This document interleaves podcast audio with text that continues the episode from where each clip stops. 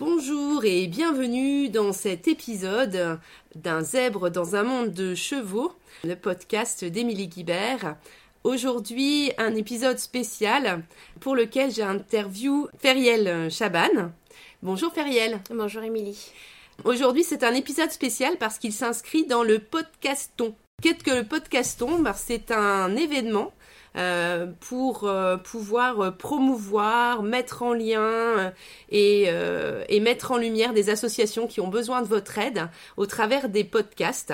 Pour ça, je suis ravie d'aujourd'hui interviewer Feriel pour l'association La Maison Arbodis. Tu vas m'expliquer dans quelques minutes, Feriel, pourquoi, pourquoi la Maison Arbodis. Mais avant tout, j'aimerais vraiment dire pourquoi j'ai choisi la Maison Arbodis, parce que la Maison Arbodis a vraiment été pour moi euh, un élément euh, qui m'a aidé à comprendre beaucoup de choses sur la zébritude, sur la différence, qui m'a mis en lien avec des professionnels et qui a toujours été là pour moi. Et je sais qu'aujourd'hui, euh, la maison Arbodis a besoin de vous. Et, c'est pour ça que je voudrais vraiment permettre à cette association d'être plus connue, mieux connue et d'obtenir votre soutien. Donc voilà Feriel, ce que je voulais dire en début. Puis euh, bah, je vais te poser la première question. Euh, qu'est-ce qui a fait que tu as créé, euh, que vous avez créé, parce que tu n'es pas toute seule dans l'aventure, la maison Arbodis alors déjà, merci à toi, Émilie, de nous donner de la voix aujourd'hui. pourquoi nous avons créé la maison Arbodis? Donc la maison Arbodis a été créée par deux mamans. Nous sommes tombés dans la marmite par le plus grand des hasards. Euh, puisque nos enfants rencontraient euh, des problématiques à l'école sur laquelle personne n'arrivait à mettre une étiquette, euh, on n'arrivait pas à les placer dans une case. Et donc à un moment donné, comme beaucoup de mamans, comme nous, on a décidé d'enfiler nos sacs à dos et d'aller creuser dans les thèses, d'aller chercher les professionnels, d'essayer de comprendre ce qui se passait avec chacun de nos enfants. Et ça a été un chemin tellement long, tellement compliqué et tellement douloureux au quotidien qu'on s'est dit euh, qu'il y avait sûrement des gens qui restaient sur le bas-côté. Et la maison Arbodis est née d'une envie que personne ne reste sur le bas-côté. Que personne ne reste sur le bas-côté. Est-ce que tu peux me décrire euh, euh, quelles étaient ces difficultés qui faisaient que vos enfants ne rentraient pas dans les cases? Alors, les difficultés, je prends le cas de mon fils, puisque c'est par lui qu'on a découvert euh, le, haut potentiel, la zébritude, la, douance, les phylocognitifs et j'en passe. je, je, suis partie à la, à la recherche d'un diagnostic de TDAH. alors, c'est assez cocasse, puisque souvent on dit que les parents cherchent le diagnostic du haut potentiel, qui n'est pas un diagnostic. Moi, j'étais à la recherche du TDAH. Et donc, pour pouvoir établir le diagnostic du TDAH, l'une des premières étapes était de faire passer ce qu'on appelle un WISC à mon enfant. Donc, j'ai interpeller les professionnels. Et là encore, je me suis retrouvée face à des portes puisque je ne savais pas à qui m'adresser. Donc très bêtement, j'ai commencé par l'école, la première source normalement d'information. Donc je me suis adressée à la psychologue scolaire qui m'a un peu claqué la porte au nez. Donc j'ai dû faire appel à un psychologue en libéral qui a fait le whisk à mon enfant. Et là, on est un peu tombé des nues puisque euh, il s'est avéré qu'il avait un quotient intellectuel supérieur, très élevé. Donc partant de ce principe-là, on s'est dit bon ben ok, on a cette information-là, mais qu'est-ce qu'on en fait? Donc les problématiques, c'est que à l'école, on ne savait pas dans quoi le placer, on ne savait pas ce qu'il avait, on ne comprenait pas euh, comment il fonctionnait, et donc il était rejeté à la fois par les adultes et par les enfants. Et voir son enfant de 3 ans, 4 ans, 5 ans dans une grande souffrance est quelque chose qui est extrêmement compliqué en tant que parent et je crois que ça c'est très compliqué pour toute personne qui peut prendre conscience de, cette souffrance. Donc vraiment, les prémices de cette naissance, c'était vraiment de la souffrance. C'était à la base de la souffrance qu'on a voulu nous transformer en résilience. Hmm. Oui, j'entends et j'ai pu bénéficier de, cette, de ces éléments puisque euh, grâce à la maison Arbodis, j'ai pu euh, euh, faire face à, en effet, à des difficultés que je pouvais vivre avec, avec mon enfant. Donc, et puis après, découvrir pour moi-même. Donc, donc ça a été tout le début d'un long chemin et, et, je, peux très bien comprendre. Aujourd'hui, la maison Arbodis, quel est, quel est le sens que qu'aujourd'hui vous, vous donnez après ces quelques années de mise en place. Je sais que la vie n'a pas toujours été facile pour la pour l'association parce que voilà vous êtes deux mamans vous avez des enfants vous avez toujours simple. Il y a eu le covid il y, a, il y a eu beaucoup de choses. Et aujourd'hui quel est l'objectif de, de cette association?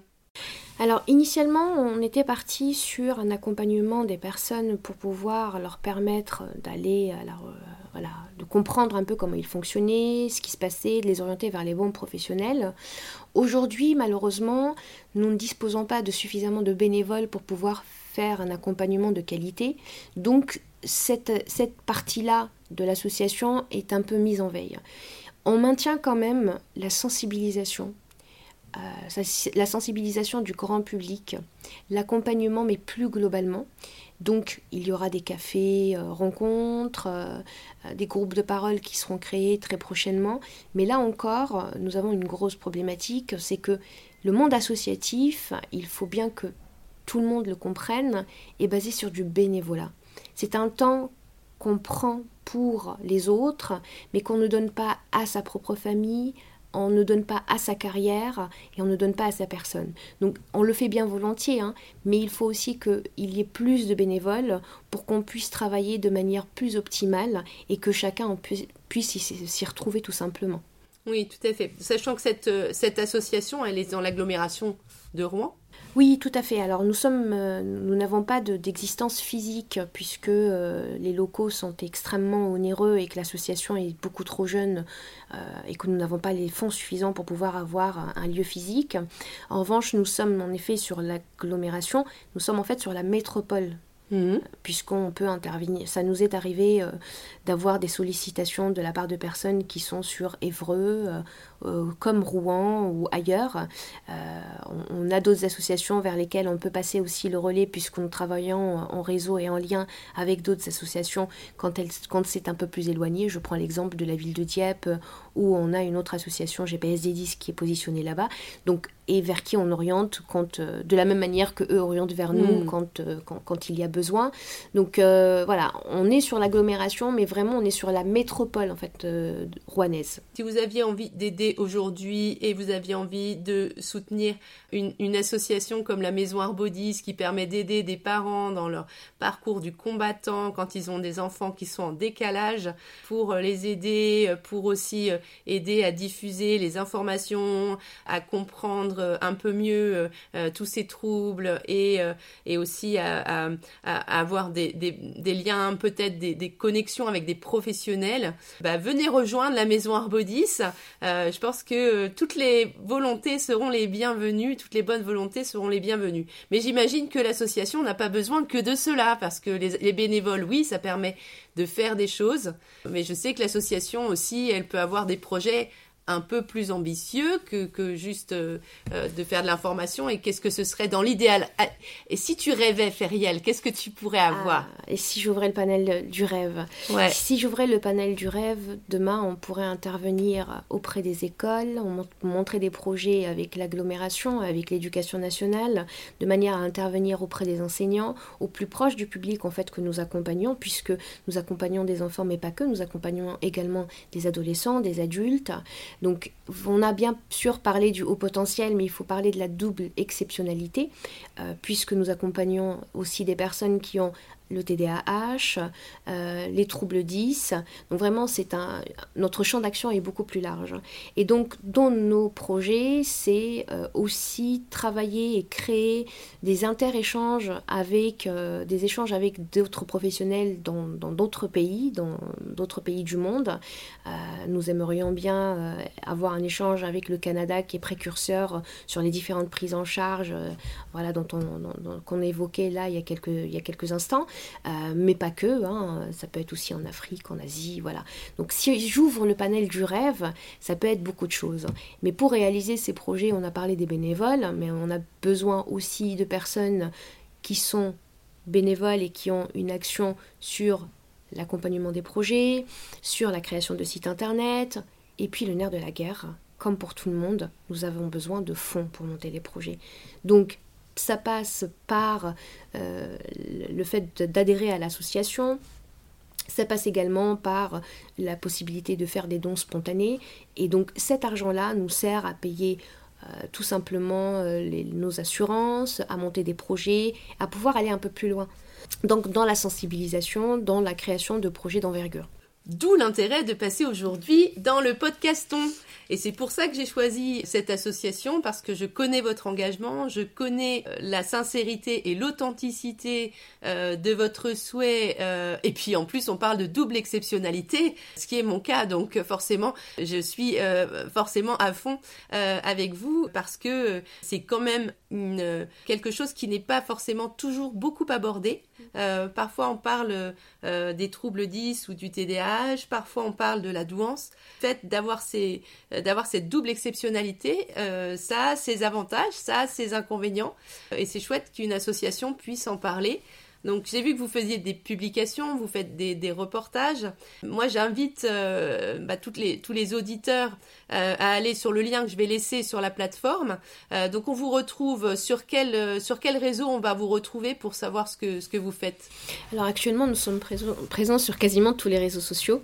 Donc on peut nous retrouver pour les, donc sur Facebook hein, pour les plus anciens comme moi, mais également sur les réseaux un peu plus récents, donc Instagram, TikTok, Twitter Link, vraiment, nous sommes présents sur notre voilà, nous sommes présents sur différents réseaux sociaux. Donc on peut voir notre travail. On a également une chaîne YouTube. On peut revoir également les reportages, les conférences qu'on a pu réaliser euh, et qu'on a pu mener. Donc n'hésitez surtout pas à nous suivre.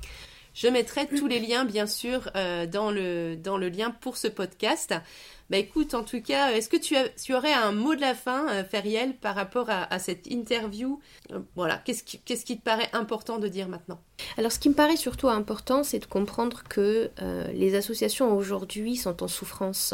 Il n'y a pas que la Maison Arbodis, toutes les associations sont en souffrance, et particulièrement quand on aborde un sujet bien spécifique, qui n'est pas forcément, voilà, qui ne touche pas forcément tout le grand public, et que notre association aujourd'hui a pour objectif de faciliter la vie aux personnes qui ont une double exceptionnalité, parce qu'il y a une belle part de magie dans cette double exceptionnalité, mais il y a aussi une belle part de souffrance qu'il faut accompagner au mieux, parce que nous réalisons, nous accompagnons aussi les citoyens de demain, donc par le biais des enfants, mais également nous accompagnons les parents et la parentalité. Donc en fait, nous avons une action d'utilité publique dans notre société aujourd'hui et je pense que euh, les personnes doivent soutenir un peu plus ce type d'association. C'est très important pour qu'on puisse avoir une société la plus égalitaire possible. Euh, je te remercie et je suis parfaitement d'accord parce que euh, on voit bien la différence euh, d'un bon accompagnement par rapport à des, des, profils de ce type, des enfants ou adultes. Quand ils sont accompagnés, ils peuvent accepter leurs différences, ils peuvent vraiment en faire euh, une force et en limiter en tout cas euh, les impacts négatifs sur leur estime d'eux-mêmes et sur eux-mêmes et vivre super bien avec et en effet euh, en faire de la magie et, enlever un peu le côté obscur. Donc c'est important que tout le monde soutienne cette association et, les associations en règle générale parce qu'elles font un travail sur le terrain d'information, de mise en lien qui est hyper important. je te remercie beaucoup Feriel pour cette interview. Merci à toi Émilie et merci aux auditeurs.